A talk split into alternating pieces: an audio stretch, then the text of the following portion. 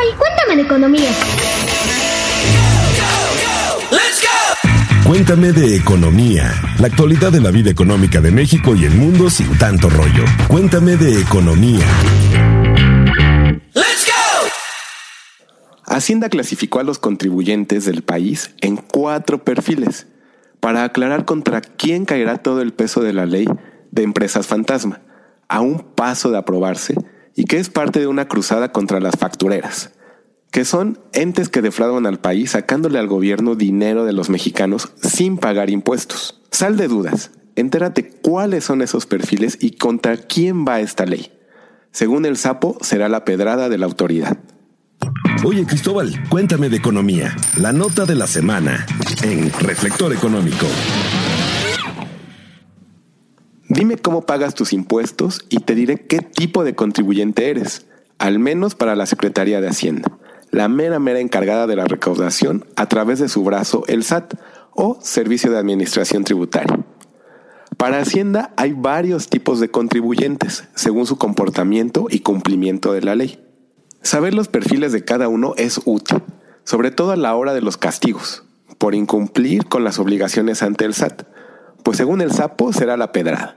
Y todo esto viene a cuenta porque en las últimas semanas hay una propuesta de reforma de ley surgida y aprobada ya en el Senado y turnada a la Cámara de Diputados, que ha causado dudas, confusión, temores, malos entendidos, preocupación cruce de declaraciones, inconformidad, etcétera, etcétera, etcétera.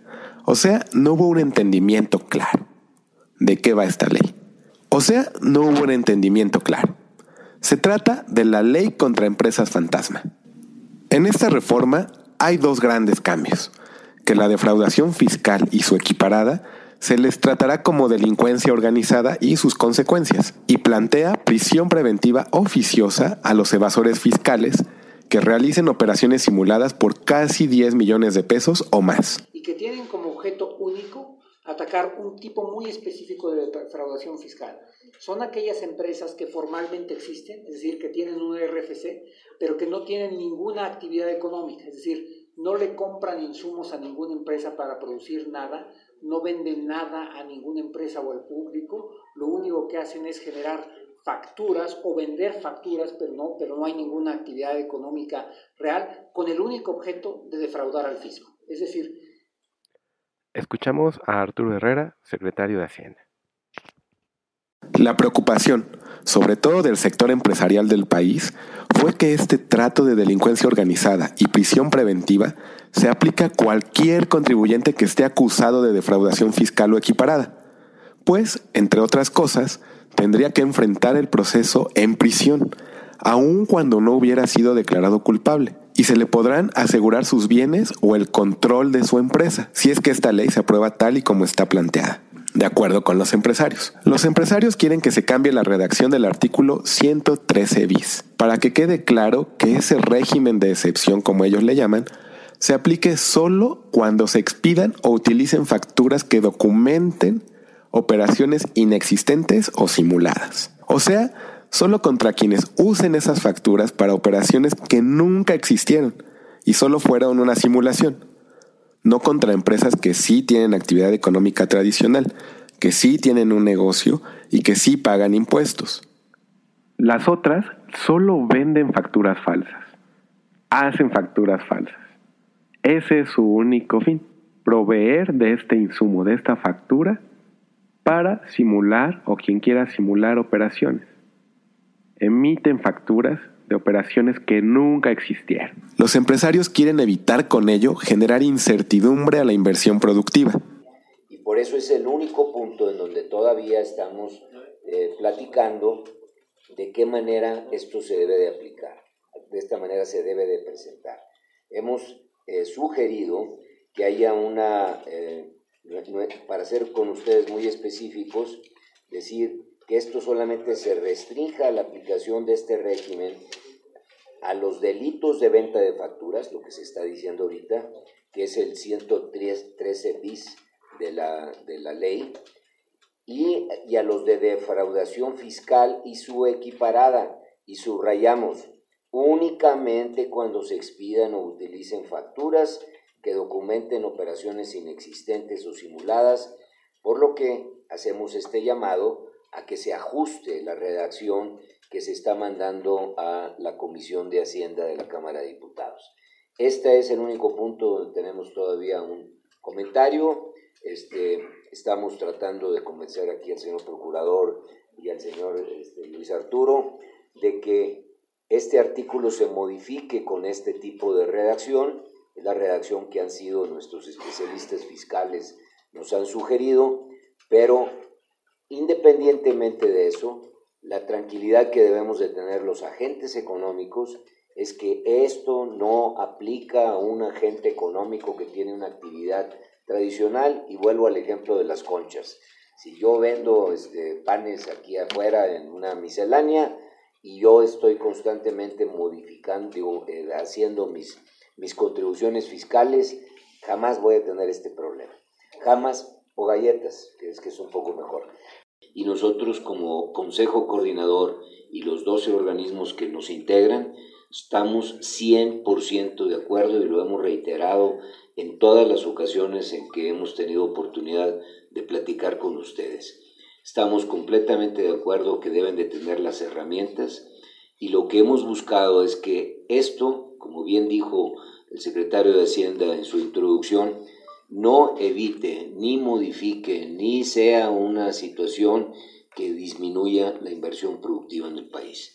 Escuchamos a Carlos Salazar, presidente del Consejo Coordinador Empresarial. Hacienda reconoció el 10 de octubre, junto al líder del Consejo Coordinador Empresarial, Carlos Salazar, que les había faltado comunicar mejor de qué se trataba esa ley y contra quién sí iba. Por eso dialogaron con el Consejo Coordinador Empresarial y otros sectores de la iniciativa privada para aclarar dudas durante todas estas semanas.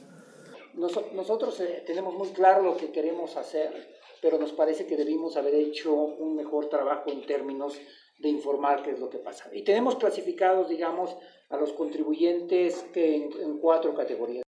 Todos están de acuerdo con acabar con las factureras, empresarios y autoridades.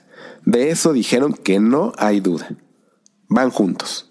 La única petición del Consejo Coordinador Empresarial es cambiar la redacción de ese artículo, el 113 bis, para que quede bien clarito a quién va todo el peso de la ley en específico el tratamiento de la delincuencia organizada y la prisión preventiva.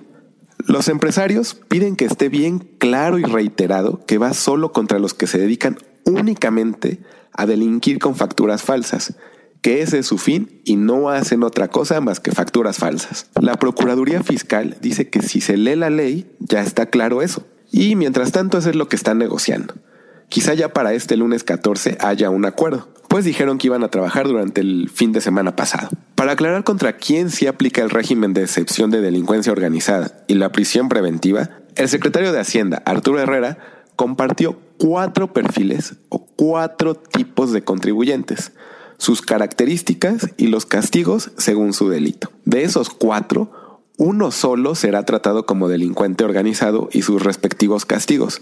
De hecho, ya ni le llaman contribuyente, porque no contribuye, no paga impuestos, solo defrauda. Estos son los cuatro perfiles que te quiero compartir, para que estés bien trucha y tengas claridad contra quién sí va esta ley. Sobre todo si tienes un negocio o conoces a alguien que tenga uno. Vale la pena tener bien claro esto y pues para protegerte de que no por accidente o por error vayas a estar relacionado con uno de estos eh, defraudadores fiscales, de estos factureros. Así que escucha atento y juntos vamos viendo quién es quién para Hacienda. Estos son los cuatro perfiles de contribuyentes para Hacienda. Aquí te van. Cuéntame de economía. El número uno es el bien portado. Este es el contribuyente que todo gobierno quiere tener. Hacienda le llama contribuyente común.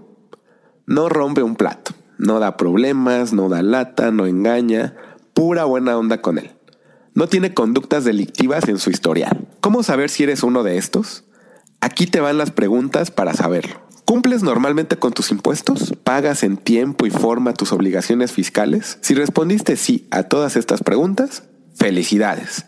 Eres el bien portado de los contribuyentes, el común y el que no da problemas. Y aunque casi perfecto, igual puede que hayas tenido algún error por omisión o alguna negligencia a la hora de pagar, o usar la planeación fiscal, pero por eso no te van a meter a la cárcel. No existe sanción penal, pero esto no te saca de ese perfil del bien portado.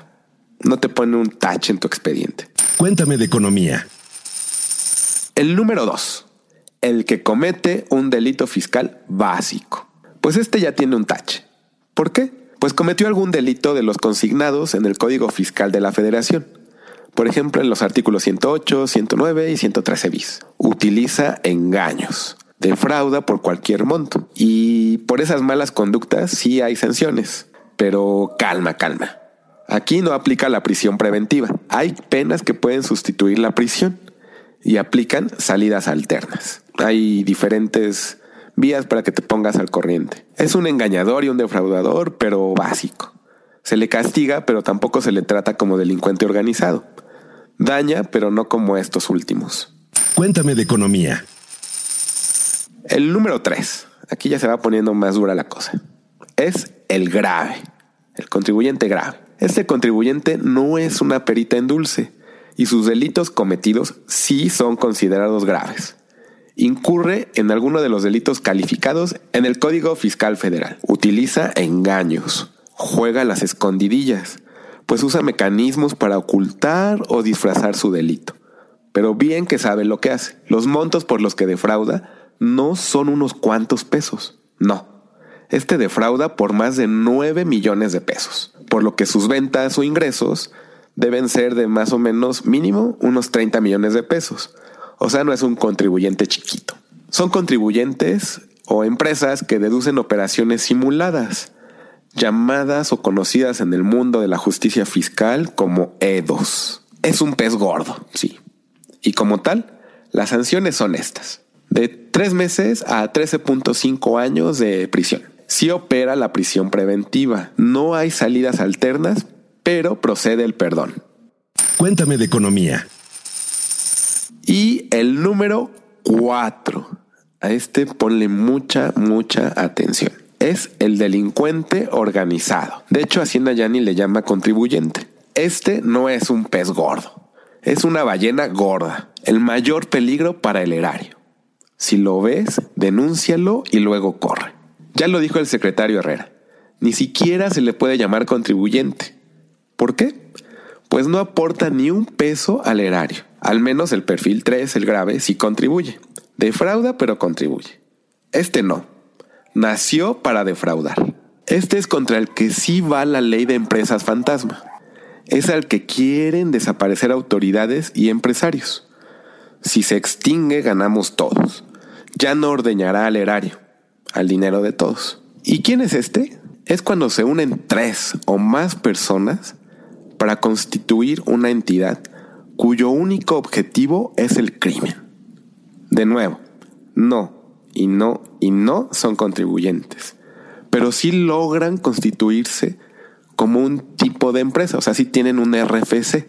Su actividad criminal es permanente o reiterada. Defraudan por más de 9 millones de pesos. Y como te decía, sí tienen RFC, pero no tienen actividad económica alguna ni venden, ni compran nada, ni producen nada, no proveen nada, solo facturas falsas para engañar al SAT, con operaciones simuladas inexistentes, y así sacar beneficios. Y dije facturas falsas, pero hay que aclarar una cosa.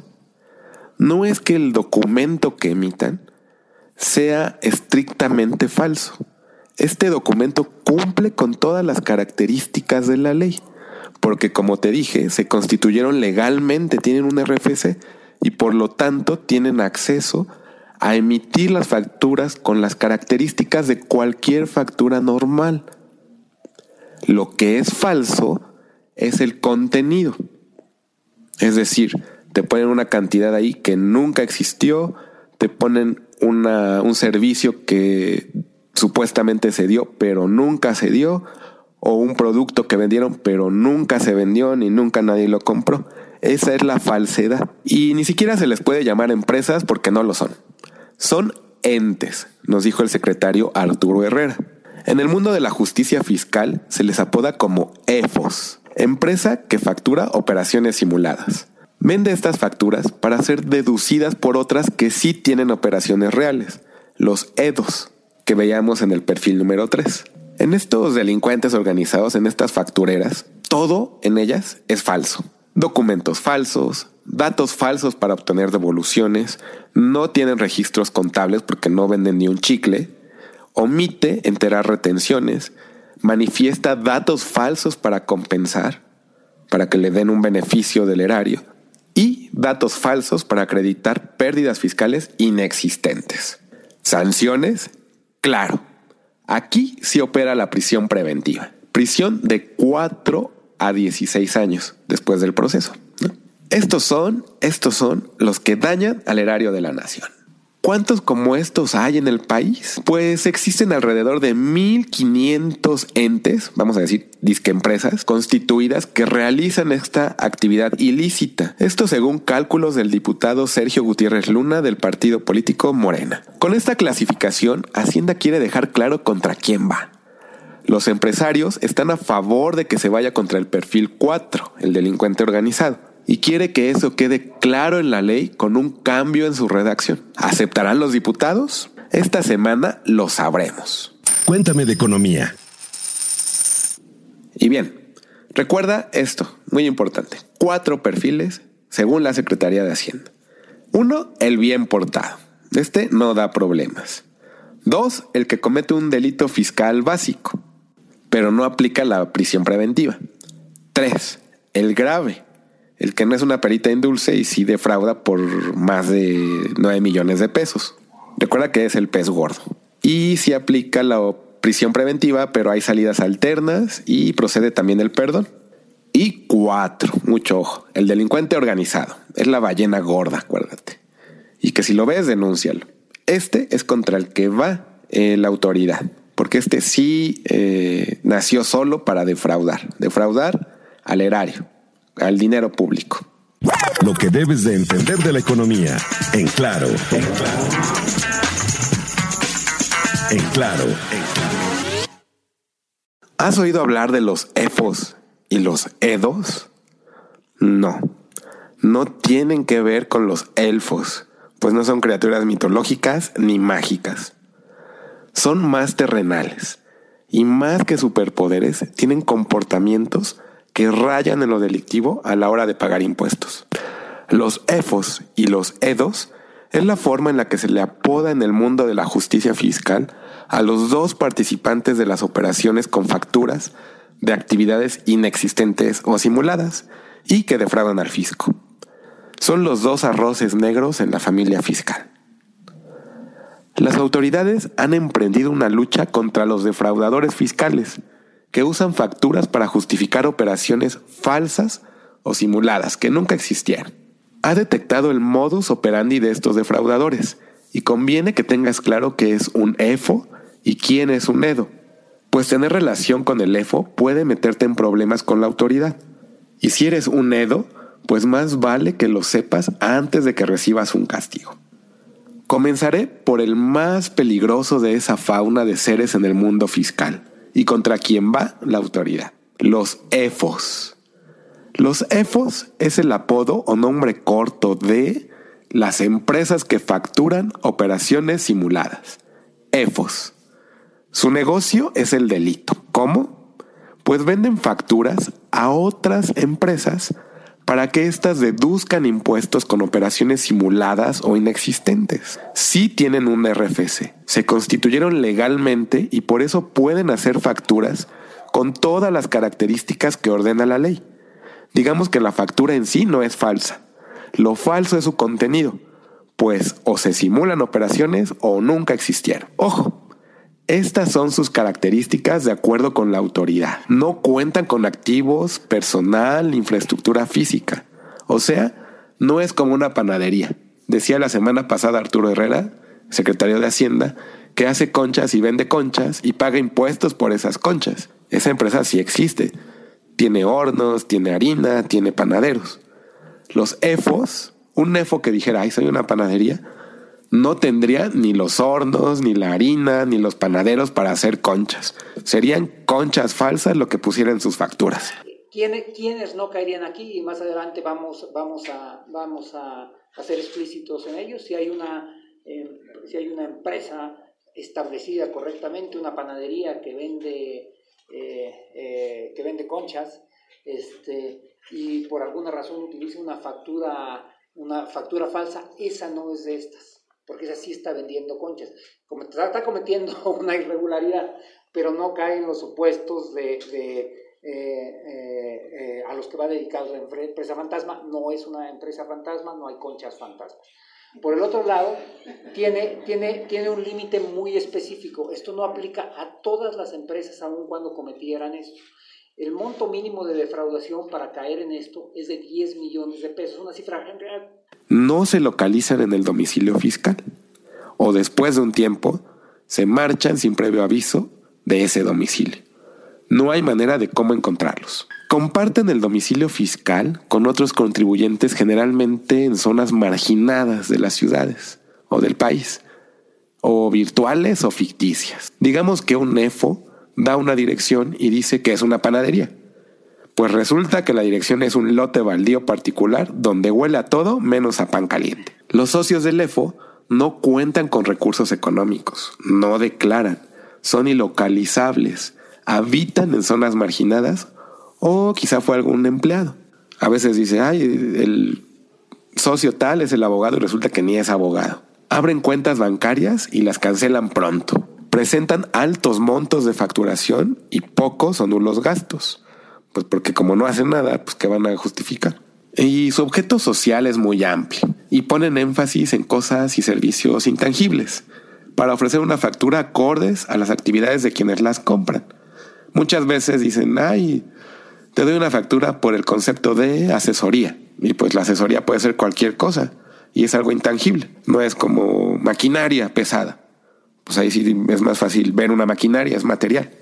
Este es intangible, inmaterial. Bueno, pues esos son los EFOS. Cuéntame de economía. Y ahora vamos con los otros. Los EDOS.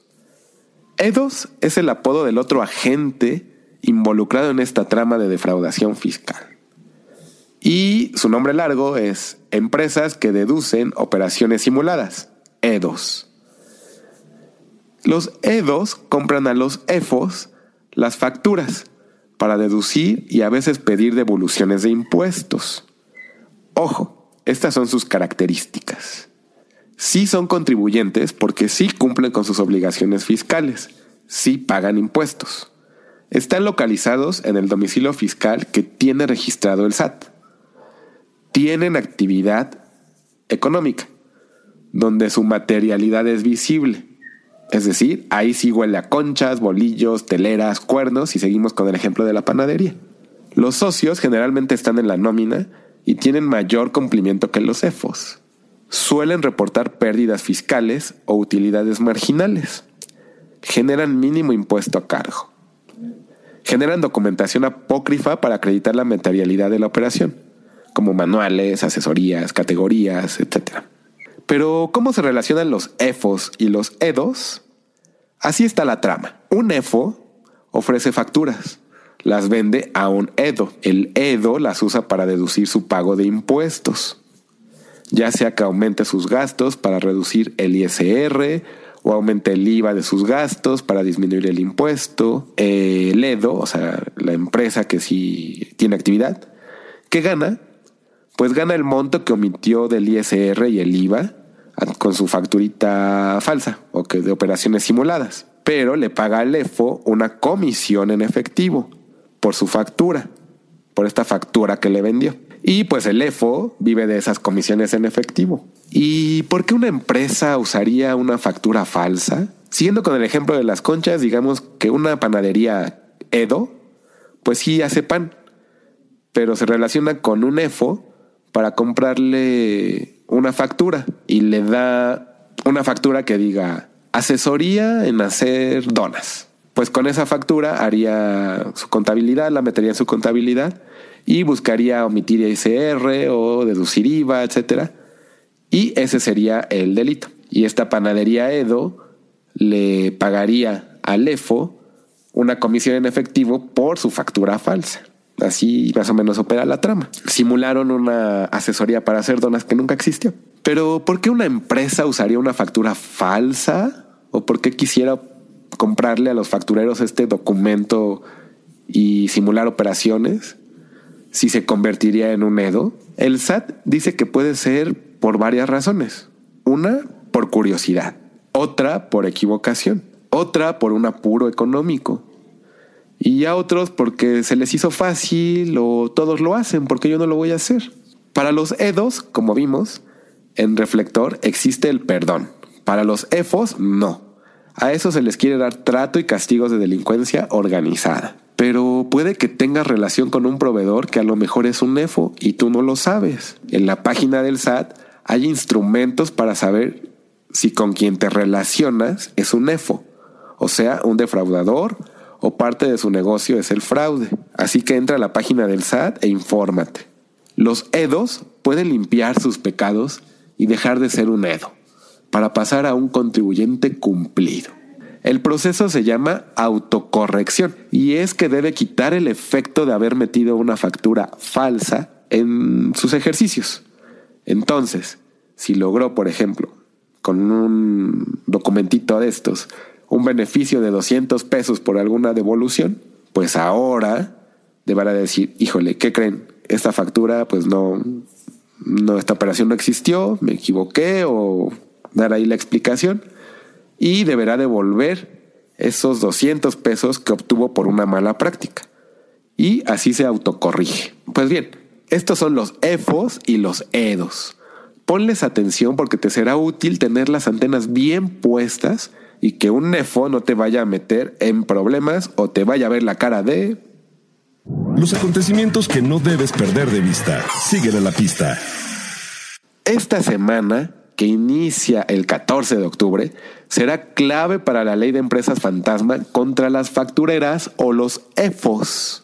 El martes puede que la iniciativa de ley contra empresas fantasmas se suba al Pleno de la Cámara de Diputados para su discusión y eventual aprobación. Hay que estar muy atentos si los empresarios del Consejo Coordinador Empresarial lograron convencer a las autoridades de cambiar la redacción de un artículo de la iniciativa que ellos quieren modificar para tener certidumbre y claridad de que el trato de delincuencia organizada y sus consecuencias y la prisión preventiva aplique solo para las factureras, para los EFOS.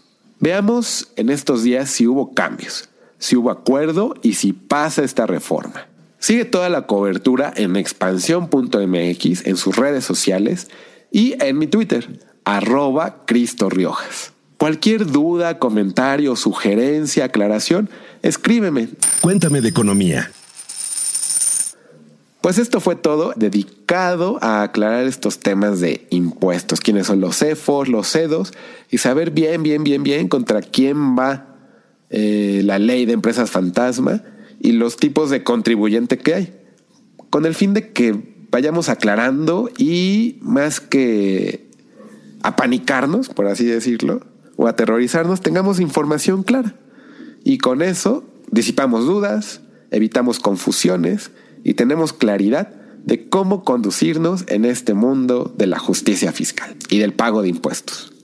Soy Cristóbal Martínez Riojas y esto fue Cuéntame de Economía. Hasta la próxima. Ya te contamos de economía. Ahora comparte. Esto fue Cuéntame de economía. con Cristóbal Martínez Riojas. Let's go!